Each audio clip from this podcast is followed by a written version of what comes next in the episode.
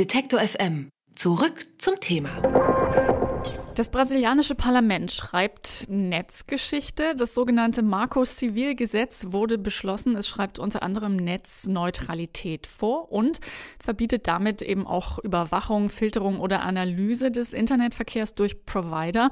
Auch der Verkauf von Daten soll mit diesem Gesetz untersagt werden. Mit dem Gesetz reagiert die brasilianische Regierung auf den NSA-Skandal. Und was die Gesetzgebung im Internet angeht, klingt das ja schon mal wie ein großer Fortschritt. Alle Forderungen konnten allerdings nicht durchgesetzt werden. Und äh, darüber spreche ich mit Anna Biselli, Bloggerin bei netzpolitik.org. Schönen guten Tag. Was genau schreibt äh, dieses neue brasilianische Internetgesetz denn vor? Das Gesetz dreht sich zunächst einmal darum, dass man Grundrechte, die man auch in der Offline-Welt hat, ins Internet überträgt. Das heißt, es werden Grundsätze festgelegt wie Begrenzungen in der Datenspeicherung und die Manifestation von Netzneutralität. Das heißt, dass alle Datenpakete egal ob sie jetzt zu einem Online-Streaming-Dienst oder zur Internettelefonie gehören, gleichberechtigt durch die Leitung geschickt werden. Solche Grundsätze werden festgelegt und verhindert, dass Diensteanbieter oder Provider mit den Daten machen können, was sie wollen. Sind die Brasilianer damit tatsächlich die Ersten, äh, die, die sowas tatsächlich durchzusetzen versuchen? Die Gesetzesinitiative kam ja bereits 2009 auf. Das heißt, da wurde begonnen, an dem Gesetz zu arbeiten. Und zu der Zeit war das etwas, was vorher überhaupt noch nicht bestanden hat. Das heißt, zum Beispiel auch Datenschutzgesetze, wie wir sie in Europa kennen, sind alle vor der Zeit aufgekommen, in der das Internet sich wie heute verbreitet hatte und waren damit eben noch nicht auf die aktuellen Bedürfnisse und Umstände angepasst. Das heißt, es war unter anderem vor dem NSA-Skandal. Passen äh, die Forderungen denn immer noch dann tatsächlich in die Zeit oder die, zu den Dingen, die wir jetzt wissen?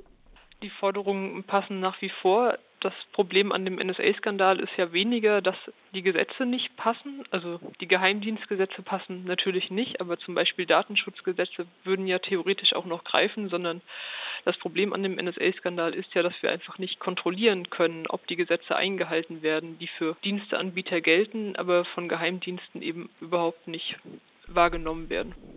Sie haben ja gerade gesagt, ähm, in Brasilien hat man 2009 damit begonnen, sich Gedanken zu machen über diese Gesetzgebung.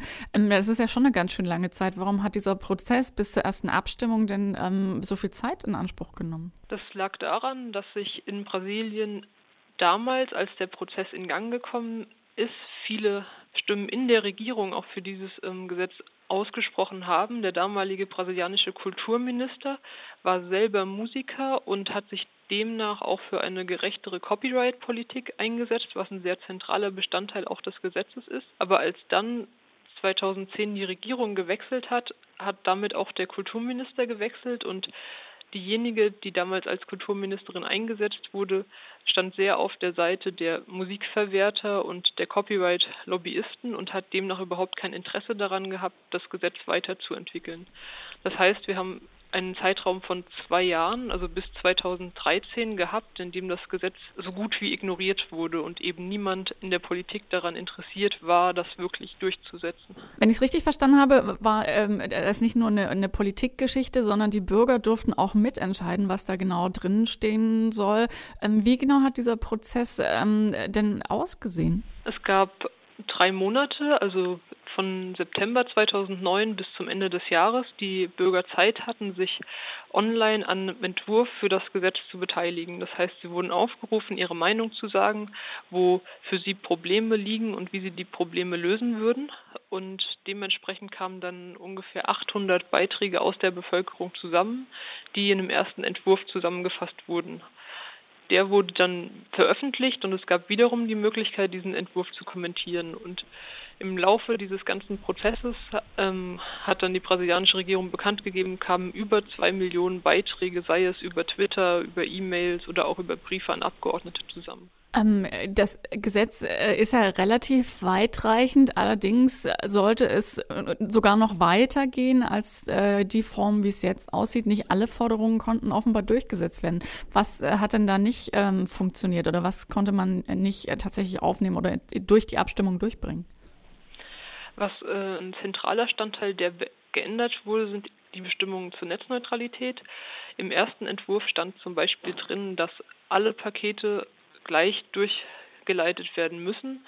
Dann gab es einen zweiten Entwurf, in dem stand drin, dass in Notfällen Pakete schneller durch die Leitung transportiert werden dürfen oder bevorzugt behandelt werden dürfen. Das wurde dann im letzten, ja, im letzten Schritt nochmal weiter aufgeweicht durch Lobbyverbände aus der Wirtschaft und durch die Telekommunikationsanbieter selbst, dass eben sogenannte Premium-Dienste, das heißt Dienste für die Kunden extra bezahlen, auch bevorzugt werden können, was einfach für die Provider ein Geschäftsmodell ist und ja, ermöglicht, dass sie damit Geld verdienen.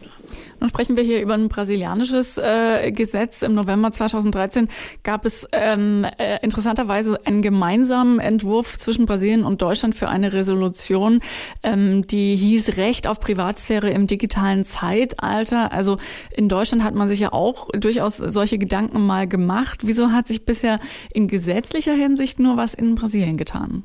Das liegt daran, dass wir in Deutschland momentan einen anderen Prozess haben, und zwar, dass die EU-Gesetzgebung im Gang ist. Das heißt, wir haben eine EU-Datenschutzreform, die gerade im Europaparlament behandelt wurde und jetzt noch wirklich verabschiedet und in Kraft treten muss, weswegen wir eben in Deutschland momentan wenig Anliegen haben, eine eigene Gesetzgebung in Gang zu bringen, da dadurch durch die EU-Datenschutzreform und die Netzneutralitätsbestimmungen der EU die nationale Gesetzgebung ersetzt werden würde. Das heißt, die, zu dem jetzigen Zeitpunkt ist es wenig sinnvoll, da noch Vorhaben durchzudrücken.